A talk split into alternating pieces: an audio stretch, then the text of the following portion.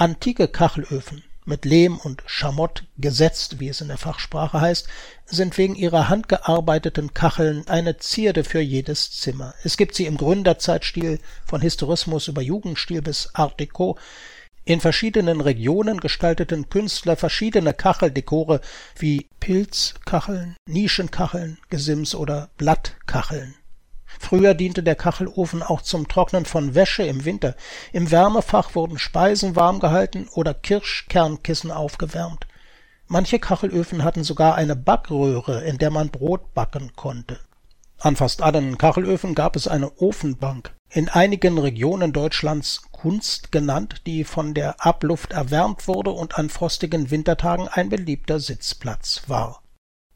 Der bevollmächtigte Bezirksschornsteinfeger Alain Rapsilber aus Berlin hat in seinem Revier in Kreuzberg noch ganze drei Ofenheizungshäuser, die er reinigen muss. Jedoch stehen in vielen Wohnungen noch alte Kachelöfen, die nicht mehr benutzt werden, erzählt Rapsilber.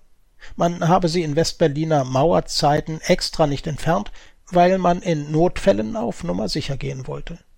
Bei Stromausfällen dienen diese Öfen auch heute noch dazu, den Ausfall der regulären Heizung aufzufangen. Abgesehen davon, erklärt Rapsilber, haben Kachelöfen zu Unrecht den Ruf, Feinstaubschleudern zu sein.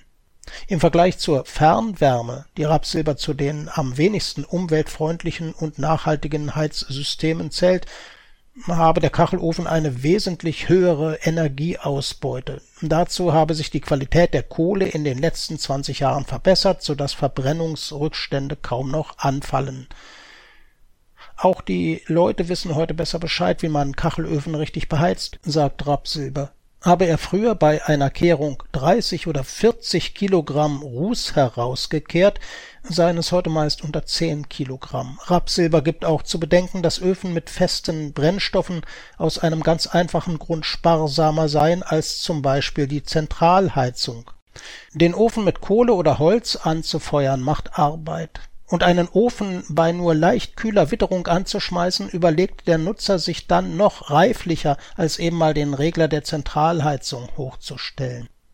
Was umweltschädlich sei und auch ineffektiv, sei die Verbrennung von schlecht gelagertem feuchtem Holz. Brennholz sollte am besten zwei Jahre lang trocken gelagert werden, ehe es in den Kachelofen oder Kamin wandert. Darin sind sich Experten einig.